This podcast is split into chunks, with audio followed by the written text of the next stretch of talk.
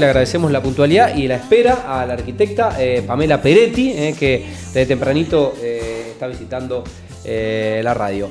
Pamela, buenas noches. ¿Cómo estás? Muy bien, el gusto de conocerte. Bienvenida nuevamente al programa, la gente de FEXA. ya hemos tenido a los hermanos, ha venido Ignacio, ha venido Oreste y mm, Ulises. Uy, que me deja la vara muy alta. tuvimos, sí, tuvimos a los, a los tres, a los tres mosqueteros. Y mm, bueno, lo hemos tenido a Pedrito, eh, que nos visitó hace algunos meses. Eh, Pedro, que se ha desvinculado de, FEXA. Eh, y que le estoy siguiendo el rastro ahí, anda paseando, supongo. Sí, nos está extrañando. Con, una, Seguramente, unas merecidas vacaciones. Sí, está en Europa extrañándonos. Nos manda no creo, lo veo, lo, veo, muy divertido. Quiere volver, dice que quiere volver, que nos está extrañando.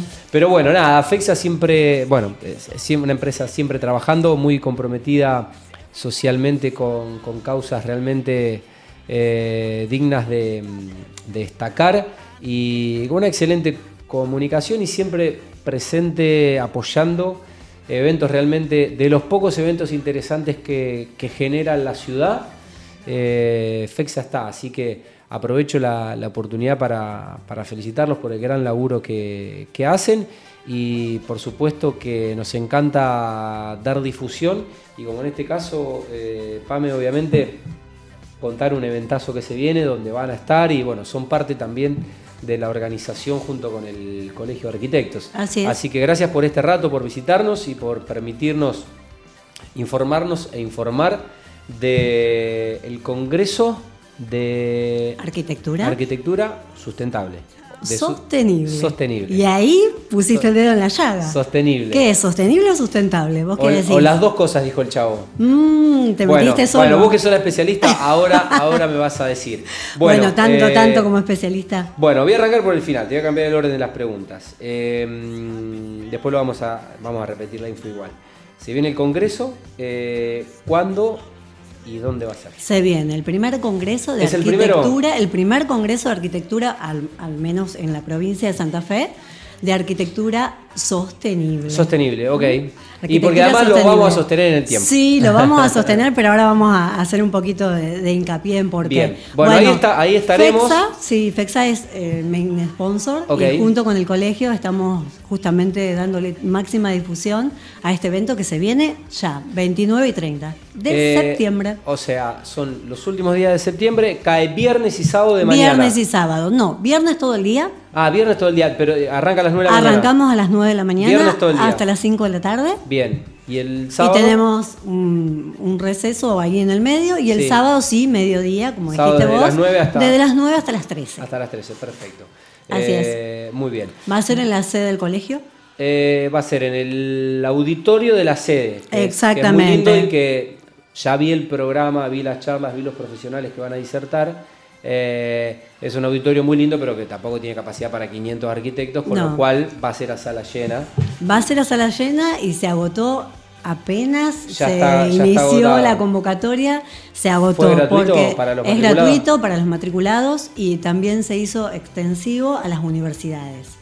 Entonces fue declarado de interés por todas las universidades de arquitectura, de la UNR, de la UCA, de la Universidad Católica de Santa Fe y de la UAI. Y de la UAI. Con lo que eh, te imaginas que se hizo muy masiva la, convocatoria y bueno, se decidió que se va a transmitir también por todas las plataformas, inclusive porque, bueno, porque hay mucha gente, que, sí, sino que va a quedar afuera y al ser provincial van a venir de los seis distritos de la provincia, de los diferentes distritos del colegio. Y bueno, tenemos la posibilidad de verlo eh, por streaming. Eh, bueno, hoy la tecnología permite eso, no solo transmitirlo en vivo, sino grabarlo y después poder... Eh, compartirlo ¿no? en las redes tanto de ustedes como del colegio. está buenísimo que quede ese contenido para acceso de los profesionales. Bueno, hablemos un poco de la importancia de la arquitectura sostenible eh, en la actualidad y cómo podemos contribuir ustedes los profesionales, eh, los usuarios, los clientes, las empresas y bueno, eh, atenuar un poco el impacto de ambiental. Así es como vos dijiste, em, ¿por qué sostenible? y qué pasa con lo sustentable también, está bueno para, indicar. Bueno, yo soy arquitecta, estoy en el área de diseño y desarrollo de FEXA y bueno, principalmente, eh, también soy profesora, entonces por ahí me gusta de, alguna manera plantear los conceptos para que entiendan todos, para que entienda, por ahí digo, mi hija y mi mamá. O sea, que, quede bien, bien claro. ¿Qué dice la ONU que es sustentable? Sustentable es toda aquella actividad que produzca un bien, un servicio, que se base en tres pilares que tienen que ser los tres fundamentales y equitativos, que es la parte social, la parte... Em, ambiental, como, como otro, otro otra el famoso triple impacto. fundamental es el famoso triple impacto, ¿está? La parte social, la parte económica, porque somos una empresa que tiene una función, la parte comercial. una parte comercial y tiene una pata que no tenemos que descuidar, que es el, lo medioambiental. Tal cual. Si nos quedamos solo con lo sustentable, es como que nos apoyamos y hacemos el énfasis en el medio ambiente, en una de las patas. ¿sí? Y el triple impacto es no descuidar ninguna de las áreas. Desde FEXA principalmente trabajamos en las tres áreas. O sea, tenemos desde ya una actividad comercial en donde somos 220 personas trabajando en una extrusora de aluminio. Impresionante. ¿Mm? Es impresionante. Desde la parte social, bueno, tenemos unos programas eh, que son fundamentales. Tenemos un programa de responsabilidad social mm. empresaria que está bueno, mencionarlo. han, recibido, han, recibido premios a nivel nacional. Hemos recibido un montón de premios y es destacable el, impacto que esto tiene a nivel social, porque justamente lo que tratamos es entrar en esta economía circular de dar lugar, primero con nuestra materia prima. Sí que trabajamos con aluminio en un alto porcentaje de aluminio reciclado. Reciclable. Con lo cual eh, contribuimos a, dar trabajo a gente que está en condiciones de mucha vulnerabilidad y generamos un impacto muy positivo al planeta porque estamos sacando de la calle un montón de basura, mm. a razón de 200 toneladas mensuales de basura que las transformamos en un producto de alta calidad. Impresionante. Así que es eh, fundamental. Bueno, eh, ¿cómo se puede integrar la sostenibilidad en proyectos de arquitectura ya existentes? Porque una cosa es eh, hacer un proyecto desde cero. Hoy en el año 2023 cualquier arquitecto que tenga la cabeza abierta es como que ya eh, viene con estos valores o con estos conceptos, pero bueno, a veces hay que intervenir arquitectura ya, ya hecha, ¿no? Como ¿qué hacemos con todo lo que ya está hecho? Bueno, justamente el, sentido del Congreso era abrir un poco la mirada para que no sea necesario tener millones de dólares para poder ser eh, sostenibles. Digamos, no caer en esa excusa de no tenemos ese super presupuesto. Claro, no tengo presupuesto para pensar una arquitectura desde desde es fácil reciclar con millones de dólares. La cuestión es poder eh, buscar soluciones que están al alcance de la, la realidad económica de las empresas. Adaptarlo a la realidad que tienen las empresas, mm. adaptarlo a la realidad del arquitecto hoy en día con productos que estén acá, que estén al alcance de la mano. Por eso, eh, ¿qué hacemos? Primero, antes que nada, tener en cuenta de que hay que concientizar y hay que capacitarnos en que, hay productos disponibles. ¿sí? ¿De cómo? Bueno, primero, si ya está la obra construida, hay que hacer un análisis. Tenemos que hacer un análisis cuáles son las falencias que mi edificio puede tener en torno al impacto que está teniendo en el ambiente. ¿Qué puede ser? Principalmente es las emisiones de dióxido de carbono que se liberan al planeta que son derivadas del consumo energético que el edificio necesita. O sea, ¿en qué lo necesita? En calefaccionar, en refrigerar fundamentalmente, bueno, en iluminar, obvio, y en todo lo que hacemos en el tratamiento de, agua y de la energía que consumimos. Entonces, si ya podemos hacer un análisis previo, ya tenemos un, paso ganado. Una vez que tenemos un análisis podemos ver cómo mejorar energéticamente y bueno, ahí también entramos nosotros desde, desde FEXA con nuestra línea de protección solar, con nuestros parasoles, cómo mejorar el, asoleamiento principalmente que tienen las viviendas, que ese puntualmente va a ser nuestro aporte al Congreso, ¿eh? a ver cómo podemos contribuir a no tener que gastar fortunas en refrigerar un ambiente y protegerlo antes de que la radiación solar haga destrozos. Hoy, bueno, hoy estaba escuchando eh, un audiolibro de Tony Robbins y hablaba de, bueno, justamente de los, eh, los recursos eh, no renovables y de la posible y futura crisis del agua y tiraba estadísticas solo de Estados Unidos, que es un país muy consumista y muy productor de todo. Y bueno, o sea, la, palabra alarmante eh, queda, queda chica, me quedé muy sorprendido, para, para mal, ¿no? Para mal. Los números y las mediciones y los estudios que se están haciendo solo en, en, uno de los 200 países que tiene, no es un país más, es, un país muy, muy consumista, pero bueno, eso multiplicado globalmente es una locura y la verdad que me quedé me quedé pensando y no lo, no lo, no lo podía creer. Sí, porque uno no, no eh, dimensiona, o sea, no del día a día no piensa, porque va a abrir la canilla y no pensás. No, no, pero ¿Ah? además eh, Tony Robbins vive en California, donde tiene un problema con el agua y bueno, eh, en realidad hablaba mucho sobre el consumo de carne, la cantidad de agua que se necesita para la producción de carne, para, bueno, tiró una, una estadística que es tremenda, que es eh, se necesitan unos 20.000 litros de agua para refrigerar. Es una, terrible. Una hamburguesa. Es terrible. Una hamburguesa, 20.000 litros de agua. Bueno, en torno a eso, por ejemplo. Una locura que no me entraba en la cabeza. No te, no te entraba en la cabeza. Te, quedaste pensando y regulando sí, bueno, Entre otras estadísticas. Bueno, por ejemplo, nosotros en, en FEXA en, no usamos, por ejemplo, agua potable para los procesos que necesitamos para hacer el tratamiento del aluminio para pintarlo. Que eso nos parece algo que es fundamental.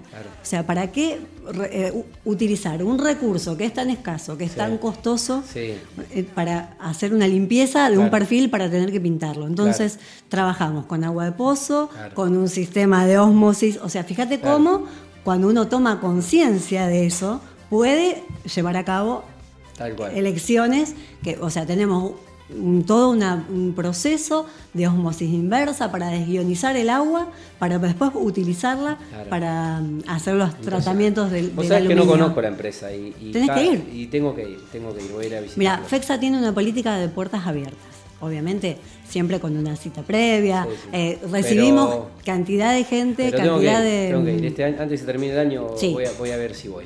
Eh, bueno, ¿cuáles son un poco los criterios de diseño eh, que se deben tener en cuenta para crear edificaciones sostenibles una vez que ya hiciste un, análisis, un diagnóstico de un inmueble, de algo que ya está construido, cómo se rediseña sobre una vez que ya tenemos la información? Mira, hay herramientas que tenemos al alcance de la mano los arquitectos, como por ejemplo son plugin o Sí, justamente tecnologías que están desarrolladas en donde uno puede, por ejemplo, establecer en qué lugar está tu edificio, qué uso tiene tu edificio, qué orientación tiene y vos podés de alguna manera estimar qué consumo este edificio está, está teniendo en esta parte exacta de tu, de tu planeta. Hay una frase que dice, eh, no se puede mejorar lo que no se puede medir. hay que, medir. O sea, primero hay que, hay que medir. Y en torno a esa medición hay siempre hay algo que nosotros podemos que podemos manejar. o sea, podemos cambiar, en este caso, podemos cambiar las aberturas, podemos cambiar los tipos de vidriados que tenemos, podemos cambiar el tipo de energía que consumimos. Hay mucho eh, que está en boga de la arquitectura, de, la energía renovable. O sea, de todo esto vamos a hablar en el Congreso. ¿Qué em, tenemos para corregir y para planificar de ahora en más nuestra arquitectura eh, más sostenible. Eh, ok, creo que es un poco, recién hablaba medio desesperanzado de, cómo estamos impactando negativamente el planeta en lo ambiental, pero bueno, también veo que eh, todo el tiempo hay nuevas materialidades, nuevas tecnologías, nuevos productos. Eh, bueno, no sé si todo llega a Argentina, no sé si todo hoy es accesible, pero digo, es, es, un poco en esta carrera contra el tiempo que, que, que, no podemos descuidar. del planeta, bueno por lo menos eh, empezar a, incorporar estos, estos productos o estos materiales que no existían y que quizás te permiten. Todo lo que vamos a presentar está al alcance de la mano. O sea, no vamos a traer ninguna solución importada de Noruega. O sea, de hecho, estamos tratando de tener un, mix, una mirada, unas múltiples miradas acerca de, la arquitectura, en donde vamos a tener productos, así como vos decís, experimentales, gente que está trabajando con ecoladrillo, gente que está trabajando con hormigones adicionados con, por ejemplo, pelo de chancho, o sea, algo que, te va a sorprender, que está reemplazando de alguna manera fibra de vidrio, lo más innovador que hay en el mercado y siempre trabajando, obviamente, con, con materiales que sean amigables con, el planeta. Desde ya, nuestro aluminio también, el aluminio que es por excelencia el, metal verde, que puede fundirse infinidad de veces sin perder las propiedades, lo que contribuye a entrar, por ejemplo, en, este circuito de, no generar más basura al medio ambiente, sino que poder volver a, fundirlo y utilizarlo y generar nuevamente un producto de, buena calidad. Impresionante. Eh, Pamela, ¿qué, medidas están tomando en FEXA eh, para bueno, promover, eh, este, no lo habíamos hablado todavía, pero esto de, certificar y estandarizar un edificio sostenible con con normas a nivel nacional? O, Bien. ¿O hay normas a nivel internacional también? Sí. Mira, estamos en este momento llevando eh, a cabo dos estrategias fundamentales. Por un lado, estamos participando en un programa de la provincia de Santa Fe que se llama Sello Verde, en donde en una primera instancia se seleccionaron 50 empresas de la provincia que fueron, o sea, nosotros nos presentamos y esos, esas empresas, el programa se encargaba de hacer una auditoría extensiva. Ok, había como que aplicar. Hay que aplicar, porque no solamente presentarse, no solamente decir, sino que ahora hay que probar que verdaderamente cumplimentamos todos estos pasos. Para ser empresa B. Para ser, claro, justamente para entrar. Por ahora estamos seleccionados y estamos en camino de eso. Estamos dentro de las 23 que muy probablemente tengamos la categoría de sello verde. ¿sí? Eso por un lado. Y por otro lado, estamos haciendo justamente el diagnóstico y la medición de la huella de carbono. Tenemos especialistas que están auditoría, te digo que la auditoría es tan extensa porque para ver qué, contribución y qué, emisiones de dióxido de carbono la empresa emite, se tienen que hacer estadísticas hasta cómo se traslada el personal a la fábrica. Claro. O sea, todo. Sí, se está midiendo toda la huella de la empresa. Entonces, si bien hay un montón de cosas que tenemos medidas, bueno, es cómo probamos. O sea, queremos consumir menos energía. Bueno, ¿qué vamos a hacer para eso? O sea, tenemos que tener un plan acorde a la medición de la huella de carbono. Eh, buenísimo. Bueno, suerte, suerte con eso. Es un trabajo arduo, quizás de que, en algunas empresas grandes como FEXA puede llevar hasta un par de años, pero es un camino que vale la pena, vale la pena transitar. Eh, en ese camino, ¿cuáles considerás o cuáles consideran que son por ahí los mayores obstáculos eh, que enfrentan para la implementación de estas prácticas en países en vías de desarrollo como, como el nuestro y cómo piensan superar por ahí estos escollos que tenemos. Eh, principalmente el obstáculo es eh, el desconocimiento. O sea, muchas veces nos encontramos con eh, el, mito o lo que está establecido en, los carpinteros, en la industria del aluminio, mm. en que te dicen, ah, pero ustedes usan un material de reciclado que no, no es bueno, porque está instaurado por el monopolio del aluminio principal, que si no es aluminio de primera extracción, no tiene validez. Entonces eso es un obstáculo que solamente se puede subsanar a través de la comunicación, de la capacitación, del explicar que estamos certificados, que todos nuestros procesos requieren de, máximos cuidados para que justamente el producto obtenido del del reciclado sea apto para hacer perfiles, para poder generar ventanas, puertas y ventanas, y toda la línea que FEXA produce. Nosotros tenemos más de 1.500 matrices. Más de 1.500 matrices. Más de 1.500 matrices. Nosotros no somos fábrica de abertura de aluminio, porque a veces eh, nos dicen, ¿cuánto vale una ventana de tal? Nosotros fabricamos los perfiles para que después los carpinteros puedan producir eso, pero también abastecemos a la industria carrocera, a la industria de la iluminación. Tenemos clientes, eh, muchos clientes de amoblamientos, por ejemplo, Renault, Swimmeter, bueno, un montón de Veo. Veo. Mm, veo.